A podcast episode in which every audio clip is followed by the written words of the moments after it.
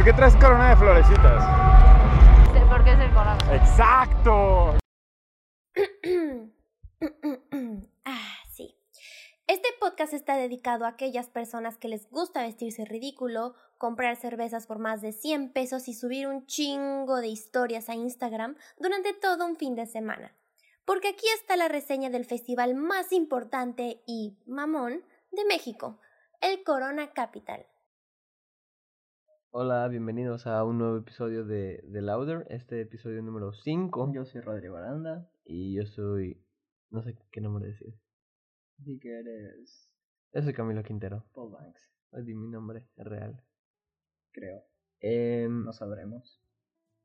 Este nuevo episodio tiene, tiene el fin de informarles. Nuestras vivencias, nuestras experiencias en el Corona Capital 2019. ¿Estamos en el 2019? Sí, estamos en el 2019. Corona Capital 2019.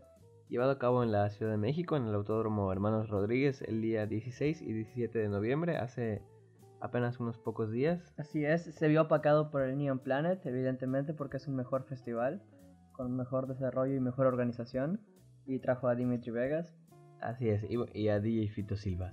Y bueno, eh, Silva. no pudimos cubrir todo el Sí. evento, ya que pues solo Somos somos, unos- dos personas Y y, somos unos pinches fanáticos. y habían como 30 bandas para ver, pero creo que... Les vamos a hablar de las que fueron más interesantes para nosotros. Así es, vamos a hablar de nuestra experiencia pues meramente personal, de las bandas que estuvimos, a las que estuvimos observando, presentes viendo, escuchando. y también a las que no. Ajá, les vamos a hacer menciones interesantes, cosas que ocurrieron, datos curiosos de esta edición. Sí, fue Como, una... por ejemplo, el madrazo que se metió Billie Eilish con el micrófono. Eso yo no lo vi. Eso ni yo lo vi, pero lo leí. Yo creo en lo que leí. Yo creo lo que... compartió Sopitas. Yo creo que este año, esta décima edición del Corona Capital, logró dar mucho de qué hablar y logró pues demostrar que eh, sí, el Corona Capital es uno de los festivales más importantes en este país y Sino creo que, que, el más importante. y en Latinoamérica decirse. también creo que se ha posicionado ya en un fuerte lugar en los festivales de Latinoamérica y eso es hablar mucho ya que tenemos pues festivales bastante importantes como, Como el El Stereo Picnic. como el Stereo Picnic en Colombia y pues sí creo que, que el Corona Capital tenga es- este renombre es algo bastante pues padre, agradable, sí. agradable para los mexicanos, porque tenemos la oportunidad una vez al año de presenciar algo tan pinche satisfactorio como lo es este concierto. Sí, creo que el Corona Capital ha traído a lo largo de estos 10 años ha traído muchas bandas que pues son hitos de la música, o sea, que han marcado historia y pues quién no quiere verlos. Tenemos desde a Pixies, desde The Black Keys, desde My Morning Jacket. a MGMT, a Tame Impala. The Killers, The Killers eh, no. The Killers no. Fighters, Phoenix, Green Day, desafortunadamente. También debemos destacarlos como una banda importante que ha llegado, ya St. Vincent y bueno pues 21 Pilots. sí Sí. Sam Smith también estaba en este concierto. Robbie Williams. Y creo que este año, este 2019, no es la excepción en el Corona Capital. Desde hace ya unos meses que se nos reveló el cartel, teniendo bandas demasiado importantes como, pues, como el regreso de The Strokes. Además, este cartel fue catalogado como el cartel de la nostalgia, tomando en cuenta que son bandas relativamente importantes en la era de los 2000-2010. Teniendo a Interpol, teniendo a Franz Ferdinand, teniendo a Kini, teniendo a Travis. A Travis teniendo a The Strokes fue catalogado como el cartel de la nostalgia, el cartel que todos querían ver, o sea que todos los godines querían ver por así decirlo, ya que, ajá, Sí, es curioso que distinciones de millennials. a mí se me hizo bastante curioso el cartel, ya que pues trajo a tres bandas que pues no, no son exactamente lo mismo. Creo que esas tres bandas, Franz Ferdinand, The Strokes e Interpol, forman parte de una misma ola del post-punk. Y se me hizo bastante interesante que se atrevieran a traerlas juntas a las tres. Post-punk revival. Post-punk revival, así es. Y se me hizo algo bastante interesante que las hayan traído juntas y hayan pues hecho esta combinación en general de otros géneros como la electrónica, el pop punk, y el, rock, el post rock. Creo que es un cartel bastante variado, no tan variado como otros carteles que pueden ser como el Pal Norte o el Hello Festival. O el Vive Latino, del cual les mencionaremos en el próximo podcast. Estés al pendiente. Sí, sí, creo que el Corona Capital sí ha tenido como que una línea de- y una estructura de cómo manejar a los artistas que traen, además de, además de que casi todos son, bueno, no casi todos, todos son de talla internacional y, anglosajones. Sí tiene como que cierto público en específico. Y creo que este año sí dejó satisfecho a, a muchas, muchas, muchas personas que tenían muy altas expectativas de este cartel. De las artistas que más destacaron, pues fue The Strokes, el anuncio de The Strokes. Y creo que sí valió mucho la pena esta llegada de The Strokes. Tenemos en cuenta que este último año ha sacado ya dos sencillos, no oficialmente, sino en en vivo, o sea, pero ya tiene, ya tenemos pistas de un nuevo material. También tenemos que destacar la primera vez en México de Billie Eilish, que fue un boom en el cartel realmente, fue Sí. algo que le dio mucho impulso, fue algo que le dio mayor aceptación entre el público, porque no tenía mucha presencia de artistas modernos y Billie Eilish fue como que un, un boom. Sí, Billie Eilish pues ha tenido un gran, gran impacto en los últimos dos años. O sea, es una trayectoria muy corta y pues en general ella tiene una vida muy corta, tiene apenas 17 años si no me equivoco y que sea la headliner de uno de los festivales más importantes De de Latinoamérica. Latinoamérica y también se ha vuelto la headliner de muchos de los festivales más importantes del mundo, el Coachella y entre otros. Su presencia sí dio mucho de qué hablar y creo que sí ha tenido un gran impacto en la cultura popular del- de esta década que ya está terminando y esperemos que de la siguiente. Este año apenas sacó su primer álbum y creo que sí, yo, yo sí lo consideraría uno de los mejores discos de este año. Creo que es algo bastante fresco y, y sí, sí merece como que este impacto que ha causado. Antes de hablar de los días por separado, de nuestras experiencias en estos, queremos mencionar los puntos en contra que tuvo el festival, que para mí son la forma en que acomodaron los horarios del primero y segundo día en cuestión de los headliners. Me cagó que hayan empalmado a Sharon Van Eden, a Polly Pan y a Years and Years en el segundo día, y en el primer día empalmaron a Dirty Projectors, The Japanese House y a Chet Faker. No me gustó esos empalmes, estuvieron muy culeros los pudieron haber hecho de otra manera. Tenemos que destacar la cancelación de Simmers antes del festival, que se llenó con un artista que realmente no recuerdo su nombre, era muy poco reconocida en todo el mundo. Y pues sí, creo que sí tiene muchos puntos, pues no tantos en contra, pero sí, no creo que algo sea tan perfecto. Yo solo le encuentro esos puntos en contra. Esto ya lo había mencionado en, podca- en podcasts anteriores, que yo no soy así como que el experto en los festivales, pero por ejemplo, este año tuve la fortuna de ir al Pal Norte y yo creo que a comparación del Pal Norte, no tanto por los artistas, sino como tal el evento, la organización, como un festival, sí se nota mucho la diferencia entre uno y otro. Creo que el Pal Norte pues sí tiene como que muchos puntos a favor en cuestión de, de organización.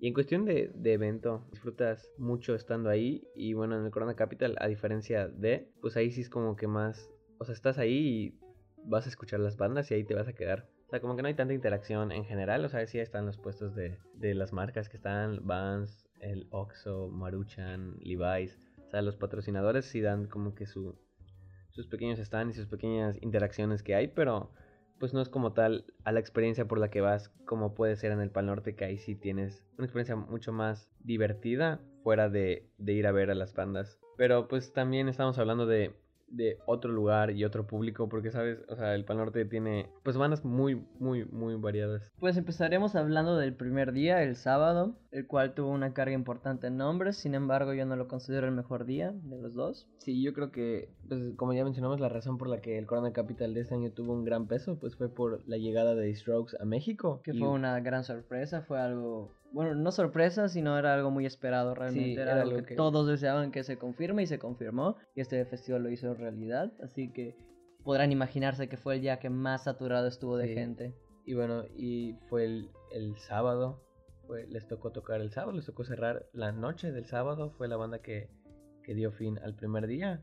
Pero hablemos desde el principio, hablemos Hablemos de desde el principio. primera. Bueno, la banda, no la primera banda, sino la banda con cual llegamos, que fue Blossoms. Así es. la cual no vimos porque nos metimos al cashless. El cashless fue algo muy... Bueno, siempre ha sido el cashless algo muy práctico, ¿no? Sí, creo que ese es uno de los puntos a favor que tiene este festival. Por si no lo saben, el cashless es una pulserita que te dan, en Donde- donde depositas tu dinerito y allá pagas todo, pagas con tu, con tu muñequita, ¿no? no, hay, no hay pagos en efectivo y creo que esa es una cuestión bastante segura de mantener pues tu dinero en general, ya que son dos días y pues sí es un riesgo es- andar por la Ciudad de México Con dinero. y pues tampoco es que esté muy barato todo ahí, menos afuera y adentro. Igual el cashless estuvo muy, muy bien este año, ya que el año pasado la red se cayó y luego terminaste pagando todo en efectivo y tu dinero se quedó en el cashless. Te dan reembolso, pero el reembolso es un sacrosanto pedo y no, no, no da ganas de hacerlo realmente.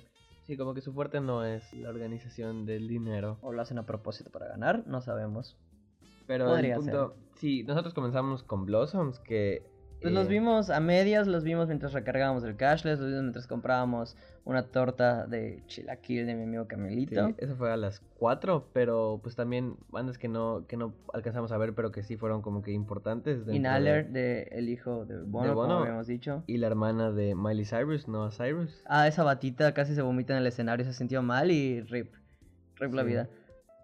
Cuando la vio Camilo de lejitos en la pantalla, Yo dijo, no que mames, es Billy. Yo creí que era Billie Eilish. Estaba idéntica. Sí, Estaba idéntica. yo nunca la había visto. Si quieren, búsquenla y van a ver que sí se parece. No, está O idéntica. sea, no, o sea, pero si la ves de reojo, pues se parece a Hannah Montana. se visten igual. Que Hannah Montana. A lo mejor es Hannah Montana Y igual. sí, y como Blossoms, Miley. pues como fue parte de las primeras bandas que cabrieron el día, y pues en ese entonces, a esa hora, curiosamente sí había bastante gente. Sí, y suena... O sea, es que no es una banda mala, es una banda buena, es una banda que está chida, está cool. Deberían de escucharla, pásense a escucharla de Pero Charlie si no- Min. Esa no está es- muy buena. No es que tenga tanto peso, había bastante gente esperándolos, y pues tampoco los juzgamos porque pues sí, es una banda bastante interesante, y creo que el show estuvo bastante bien. Sí llamó mucho la atención, a pesar de que pues no estuvimos tan presentes. Estábamos Bien. comiendo nuestras tortitas. Yo me compré una chela, la chela estaba en 110 pesos, de repente variaba en 130. Sí, subía el precio cada cinco minutos. Era variable, variaba.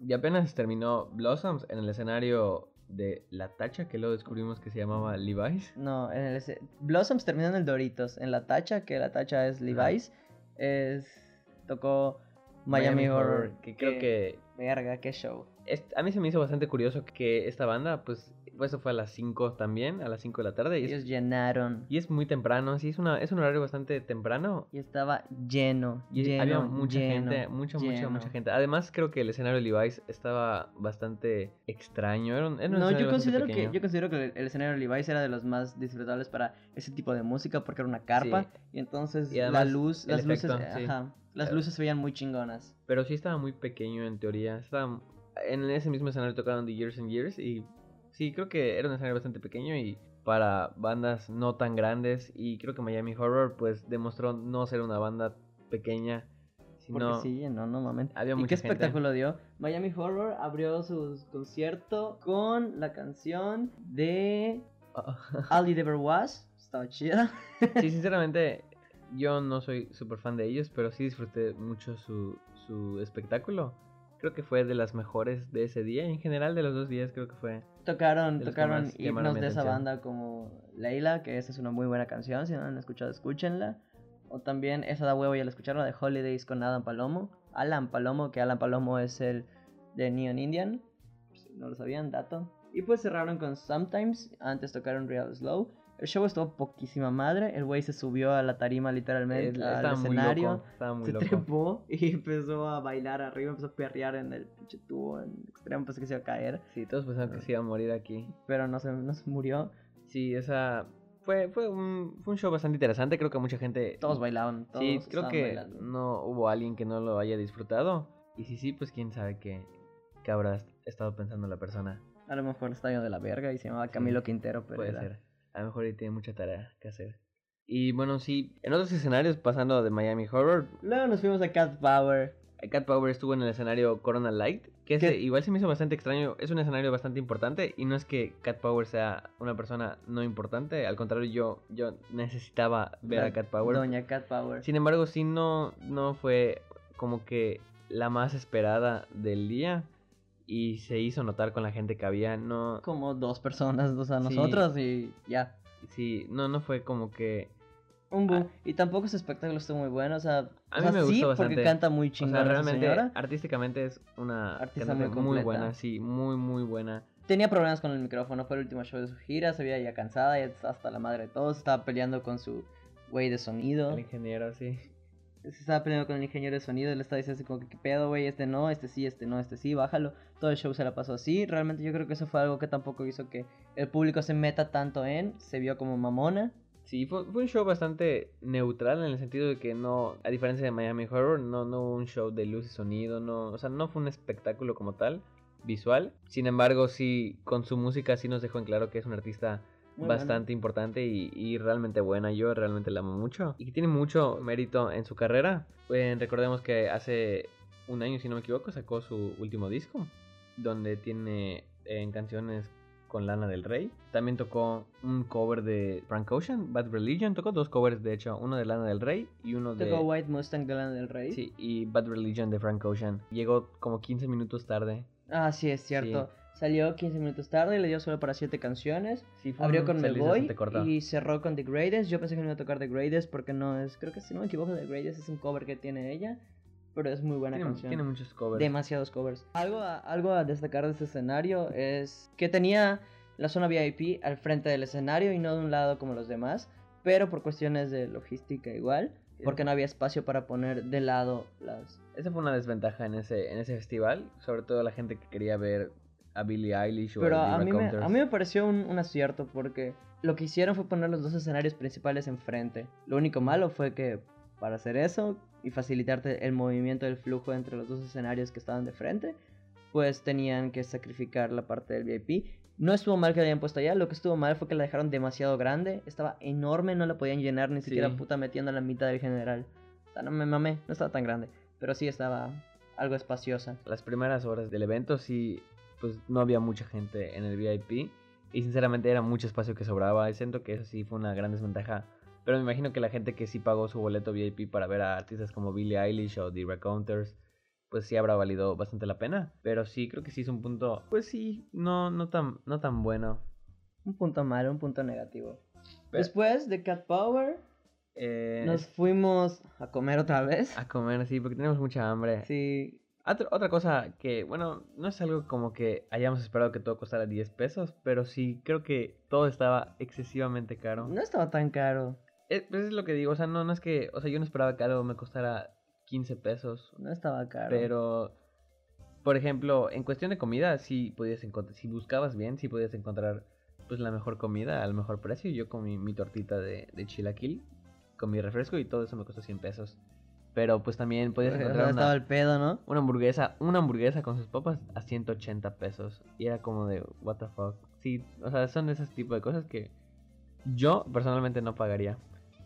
Pero pues a lo No mejor... y- pagarías ni madres, pinche sí, yo soy muy codo, pero pues no es tanto como que codera, sino es como de, pues es dinero, ¿sabes? Y otra, pero Dinero, dinero, dinero, dinero. Otras cosas que dinero, creo que dinero, sí. Dinero, dinero, dinero, aprenda algo, dinero. que si eran una exageración, eran los la, la mercancía oficial del, del evento. Esa madre sí, eso, Eso- eso, para que es caro. estaba costoso. Una Eso gorra, chingado, una 600 varos puta una gorra, gorra. 600 pesos. No, es el puto poncho artesanal, güey. ¿Quién, lo, 1500. ¿Quién chingos lo co- cosió, güey? La bata que hace su canal de YouTube y que te prepara comida. Esa morra hizo el poncho, güey. ¿Por qué cuesta tanto? No mames, 1500 baros un poncho. Sí, estaban bonitos. O sea, nada de lo que estaban vendiendo estaba feo, pero sí. 1500 baros, no caro. CNA cuestan 500 baros. Pero ya hablando otra vvez del horario, después de, de Cat ¿De Power comer? estuvo, y después de que comamos, estuvo en el escenario principal, que fue el Corona, de, de B-52s, una banda Muy vieja.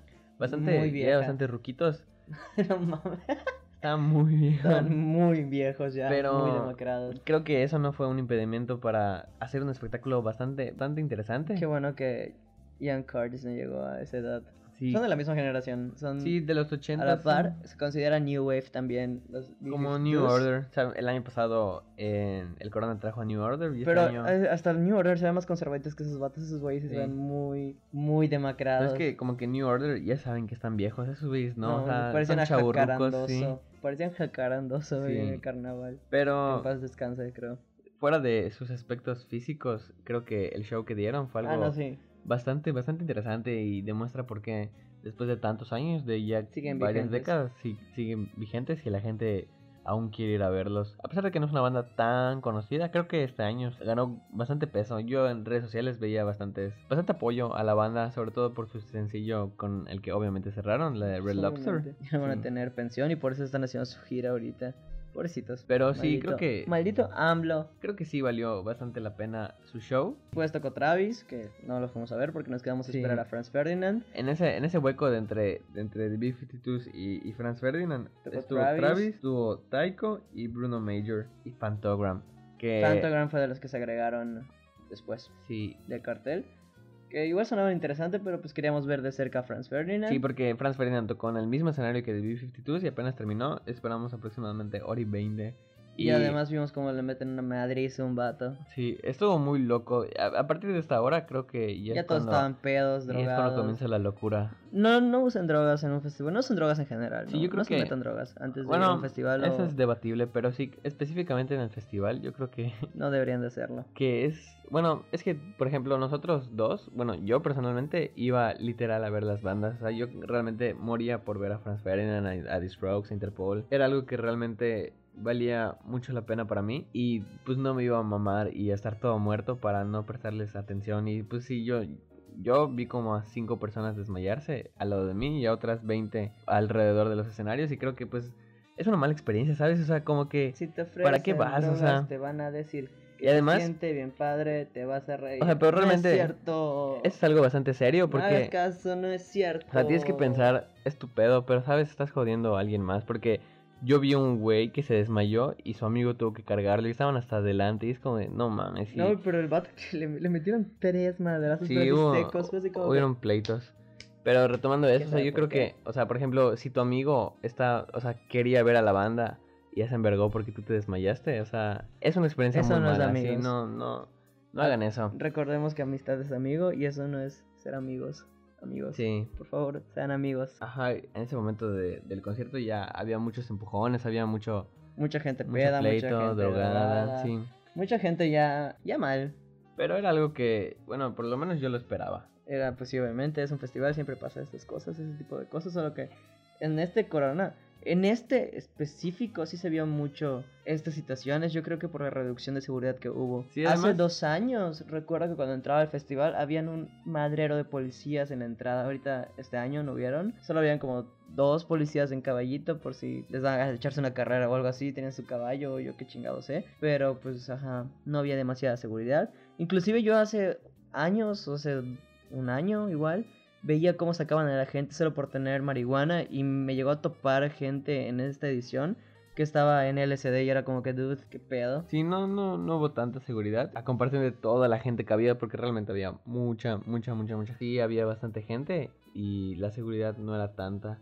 Franz Ferdinand tocó muy puntual, ¿eso? No, Franz Ferdinand tocó 10 minutos tarde, tardaron 10 minutos en salir. ¿Ah, sí? Sí, Franz Ferdinand tardó 10 minutos en salir. Eso fue. ¿No Ah, te es acuerdas que, toqué- estabas mentándoles la madre? ¿A Franz? Sí, dijiste chinga tu madre, ¿por qué no has salido? Puta madre, cabrones. Sí, lo dijiste como 7 veces. No me acuerdo, pero bueno, personalmente Franz Ferdinand es una de mis bandas favoritas. Creo que es una de las bandas que... Hace poquito- de hecho, justo, justo ese día estaba hablando con Rodrigo de que... De Yo que, soy Rodrigo, mucho gusto. ¿cómo de que creo que es una de las bandas que, que podría escuchar cualquier canción y me encantaría. O sea, tiene una discografía bastante completa y, y en general ha sido una de las bandas más importantes. Su álbum debut es uno de los álbumes más importantes de, este, de estos últimos 20 años, siendo un hito de, del post-punk revival. Abrieron con Know You Girls. Una canción de su tercer álbum, el Tonight, Tonight, Franz Ferdinand. Es una de las más emblemáticas, me sorprendió que hayan abierto con eso, cuando usualmente suelen tocarla de último. Sí, es una canción famosa. Creo que Franz Ferdinand tiene un repertorio bastante popular a lo largo de, de su carrera. Y es una banda pues que sí se ha posicionado. A lo mejor no es la más famosa, a lo mejor no tiene tanto el, mismo peso que, que The. Yo sinceramente prefiero a Franz Ferdinand que a The en cuestión de material discográfico. Y en cuestión de show, ahorita les decimos. Luego con Dark of the Matinee la gente se prendió como...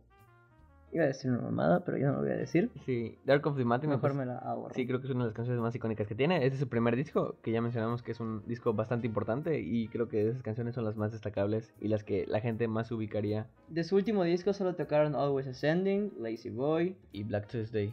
Bueno, Black Thursday no ha salido. Tocaron, solo esos dos tocaron de su, de su nuevo disco, o sea, del último disco que sacaron, Sí, que fue Always Ascending. Solo tocaron Lazy Boy y Always Ascending. Y me realmente- pareció algo muy, muy Sí. bien, porque no considero que el último disco tenga himnos que puedan ser tocados en festivales. Yo, yo creo que sí, yo creo que el que faltó de su último disco fue el eh, Feel the Love Go. Si descartan canciones como Stand on the Horizon, está bien que no hayan tocado otras canciones de su último disco. Pues sí, pero sí tocaron bastantes canciones que yo no pensé que hubiesen tocado. La canción en donde más vi bailar a la gente, creo, fue con Do You Want To, que esa sí Es una de las canciones más, más bailables, además igual el disco de su segundo disco, el You Could Have It So Much Better, que igual para mí es mi disco favorito de ellos. Es que realmente en esta banda sí soy muy fan. Creo que aunque hubiesen tocado la más culera que tengan, lo hubiese disfrutado mucho. Hablando de el Right Talks, Right Words y Right Actions, Action.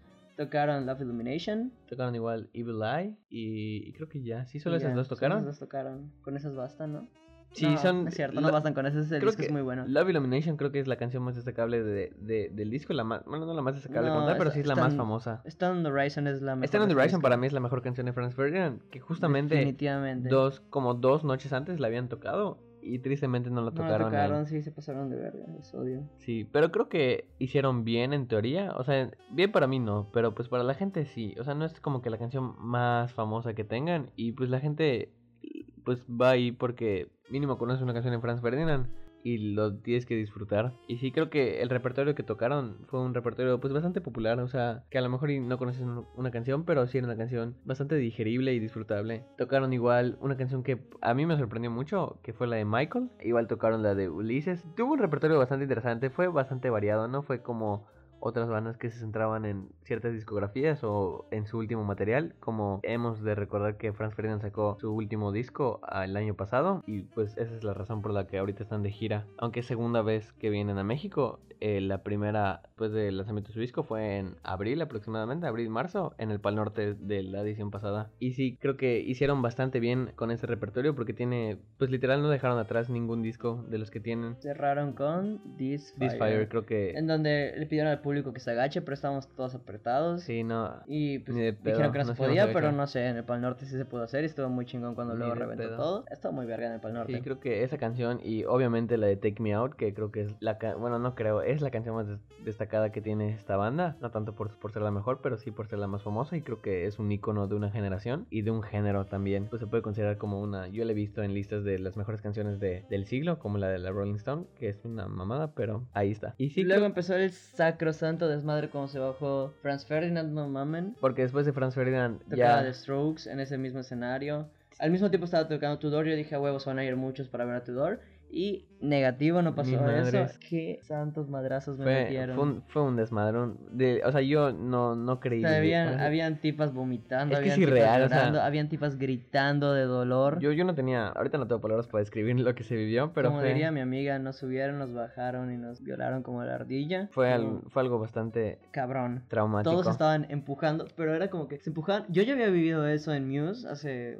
Yo lo viví en años, Arctic creo. Monkeys el, en este año. Pero eh, no mames, estuvo muy cabrón sí, este. pero sí, Este fue, no, fue como no el triple, aguantaba. fue como el triple. No se aguantaba, era un mar de gente encimándose en sí misma. Estaba de la verga. Yo creo que, bueno, para la gente que no me conoce, mido aproximadamente 1.78 y creo que eso fue una ventaja para mí de haber sobrevivido, porque si hubiese medido menos ya estaría muerto ahorita. Yo me salí, no aguanté, Sí. yo dije son mamadas, ya los vi, ya los he visto, los puedo ver, los voy a ver en abril otra vez en el Pal Norte, entonces no tiene caso, yo me voy, bye. Me salí y me fui a ver a Tudor Cinema Club que tuvieron un set muy chingón, como el que han estado manejando toda su gira, tocando éxitos como Undercover Martin, I Can Talk, tocando Next Year, tocando Bad Decisions, tocaron What You Know, Lavender, tocaron Satellite, tocaron Something Good Can Work y cerraron con Sun, que para mí fue una, un momento muy, muy verga la canción de Sun. Estos güeyes se extendieron, tocaron como unos 10 minutos de más de su set, que le sirvió a The Strokes para reducir su tiempo de set también, porque salieron Pero- al terminar de tocar 10 minutos tarde. The Strokes se vio forzado a subir 10 minutos tarde, forzado entre comillas. Julián subió super pedo. Para mí, The Strokes también es una de las bandas que más representan mi vida en general, mis tres años de prepa. Y era la primera vez que yo los veía y sí dije, no, yo sí, yo sí puedo, yo sí puedo. Y yo sí me quedé. Valió, para mí valió mucho, mucho la pena. Creo que sí fue una de las mejores presentaciones de esta noche, a pesar de que, que sí hubo cierta polémica en cuestión de su tiempo. Sin embargo, nos dejó mucho, mucho, mucho, mucho de qué hablar con creo que 17 canciones que tocaron, que Verga. son bastantes. O sea, teniendo en cuenta su toda la discografía que tienen, fue realmente un setlist muy, muy, muy bueno. O sea, yo escuché muchas críticas de que no escucharon el canciones. tiempo y la mamada. Pero no toman en cuenta, yo creo que lo que hizo César fue así como que agarrarse los huevos y decir, voy a ponerle 1.40 porque chingo a mi madre, sin darse cuenta que realmente el set que tenía de Strokes de toda la gira que ha manejado es de una hora. Sí, o sea, literal. Las bandas salen con canciones ensayadas a dar una gira mundial. No es como que digan, ay, sí, hoy salimos a tocar esto. No, usualmente lo que hacen es ensayarlas, perfeccionarlas para que cuando las toquen ya estén bien el pedo y puedan tener problemas, no sé, de iluminación, que el güey de iluminación se confunda o algo así, y ellos no se confundan en los tiempos porque ya lo tienen bien Planeado, establecido, lo sí. tienen bien planeado. Entonces no podían dar más si no lo habían hecho, no lo habían presentado todo o esto no lo habían ensayado. Ajá, todo eso se es ensaya. planificado. Todo se ensaya. No es como que, ay, sí, tenemos un disco, somos verdes, vamos a tocar sea. No, no es así. Parece que sí, pero no. Yo creo que. Parece que todos son como flor amargo, pero no es así. Por Mucha ejemplo- gente sí planea sus conciertos. Yo sí creo que, que algo pasó, además del ensayo, porque en sus anteriores setlists sí habían tocado ciertas canciones, descartaron canciones que sí habían tocado este muchas Solo presentaciones descartaron, descartaron como dos canciones. Eyes of the World Descansar- descartaron Eyes of the World la- descartaron 1251. y la, de, pero, y la nueva, la de Adults Talking. Pero esa ya no la habían. La dejaron de tocar después de un tiempo. Según yo con esa habría. No, la dejaron de tocar. La de 1251 la catafixiaron por Alone Together, que esa no la tenían en su set y fue una sorpresa para. E igual la de Eyes of the World la cambiaron por Reptilia, si no pero me reptiles sí la tenían. ¿Sí? Solo que se pasaron de pendejos los vatos de adelante. sí, La, es cierto. la de Si nos estás escuchando, si nos estás escuchando los de adelante que estaban en primera fila, chinguen a su madre, güey. Bueno, Chinguen a su madre, porque iban a empezar a tocar Eyes of the World y empezaron a gritar reptilia, reptilia. y la cambiaron. y la cambiaron porque ya, ya se había empezado a cantar Julián ese pedo. Pero eh, hablando de este, el principio, Eddie Strokes llegó igual unos 10 minutos tarde, unos 10, 15 minutos tarde. Todo pedo Julián Casablancas, no se acordaba del set, se acercaba cada rato a Albert para preguntar. pedirle así, oye, ¿qué pedo que tocamos ahorita? Era como de que Sin embargo, Bro. creo que eso no fue un impedimento para dar uno de los mejores shows. Y, el mejor show del sábado fue y- lo más verga. y abriendo sábado. con Hurting Cage, una canción muy buena de su tercer álbum, eh, dio los primeros gritos y, y empujones disfrutables, porque ahí ya no era como que para alcanzar lugar, sino era para Ya era bailar. para disfrutar, para Sí. bailar y era más ameno, y era más pacífico, Sí. y era más de hermanos, eran saltos de hermanos. Después de eso le siguió la canción, creo que igual uno de sus himnos, YOLO. la de YOLO, You Only Live Once, que igual dejó gritando a muchas personas. Y algo bastante destacable de- del setlist también es que, bueno, yo en lo personal considero el, su primer álbum debut como uno de los álbumes más importantes de los últimos 20 años, que es Celeste Deceit, del Todos cual los álbumes considera de los más importantes de los 20 años, como podrán ver mi querido amigo Camilo los- Quintero lleva diciendo eso como 10 podcasts. Eso puede ser para otro podcast hablar de cuáles son los álbumes más importantes de los últimos 20 años. Pero Elise Deceit creo que es el sello por excelencia de esta banda. Y en ese setlist tocaron 8 canciones, si no me equivoco. 8, 9 canciones de, de este álbum. Dejando atrás solo Trying Your Luck, Take It or Leave It y Barely Legal. De Lo mejor para mí en el setlist fue New York City Cops, Sí, esa es una canción realmente buena. Que, o sea, a mí me impresionó mucho. The Modern Age. Yo lo esperaba mucho. The Modern Age, dato curioso, lloré cuando la escuché. Porque me gusta mucho esa canción. Está muy buena esa canción. Sacaron igual la canción de Under Control. Es Que esa, esa, esa a mí me mama, esa canción me mama, Sí, está muy buena. algo, algo muy Me destacable de- del setlist también. O sea, es que todo es muy destacable de este setlist. Es de que pues dejaron atrás bastante parte de su discografía. Y solo se enfocaron en sus tres primeros discos, los cuales yo considero los, Los tres mejores. discos de The Strokes. Los tres buenos, porque ya luego son como que los feitos, pero Y, no tan y feitos. eso es lo que a mucha gente le disgustó. Por ejemplo, yo escuché a gente decir que no tocaron Undercover Of Darkness, Sí. pero pues vayan a la verga también. y entre otras de, de otros discos. De ese disco solo me hubiera gustado escuchar la de Life Simple in the Moonlight o Machu Picchu. Machu Picchu también escuché de que se quejaban. Pero sí creo que eh, fue, fue, fue algo bastante acertado Sí, que hizo The Strokes de presentar sus tres primeros discos. Porque, pues no es porque Son los los más demás sean, los, sean muy malos, pero sí no podemos compararlos con esos discos. Pues no sé, o sea, ahí están muchas de las canciones que han vuelto a The Strokes. The. Strokes, sí, famoso y la para banda tener más ese gran peso. consolidada del universo. Sí, creo que fue un select bastante bueno. O sea, yo no le, quita- Razor Blade, no le quitaría nada. Razor Blade, joya de canción. Meet Me in the Bathroom. Creo que todas las canciones que tocaron son una joya. O sea, realmente. Realmente fue un buen set. Es que no, no entiendo las quejas. O sea, sí Yo entiendo. fue un setlist que me dejó bailando todo el maldito Sí. día. Estuve brinque y brinque y brinque toda la noche con ese Y bueno- setlist. Estuvo muy impresionante. La voz de Julián sonaba casi igual que los muy- discos. sí, o Estaba sea, muy pasadísima de Yo, verga. yo había visto videos de Julián Casablancas cantando en vivo. Y, y sí. sonaba medio culerón. Sí, hay, hay días que hay días malos para él. Para pero él, creo que ese día fue. bueno. Cerraron con Someday. Y de ahí se fueron del escenario unos 10 minutos para hacer su encore. Sin embargo, la gente no sabe qué chingados es eso. Y Porque empezó, se quitó un chingo de gente. Se quitó bastante gente. Se empezaron a ir. y empezaron a gritar y a chiflar. Es como de, dude, esas bandas siempre hacen eso. o sea, es como de, amigo, se van y van a volver de a huevo. O sea, Son los headliners, obviamente hacen eso, solo es cuestión de... o sea, es que siempre hacen eso. Hasta, hasta para- Caifanes hace eso. Y es como de, güey, ¿cómo no sabes? Y, pero estuvo mejor. O Cielito Mix lo hace, ¿cómo Strokes no lo va a hacer? Y bueno, se fueron unos 10 minutitos para regresar con Is This It, la cual Joya también. Es que, es que todo ese disco es muy bueno. Algún día haremos un podcast de ese, como el Turn on the Bright Lights. Para, tu- bueno, en el encore tocaron las últimas tres canciones, que fue Easy Seed, después siguió Juicebox, eh, igual otra canción de su tercer álbum, que igual creo que es una de las canciones más populares que tienen. Mm, No lo considero popular.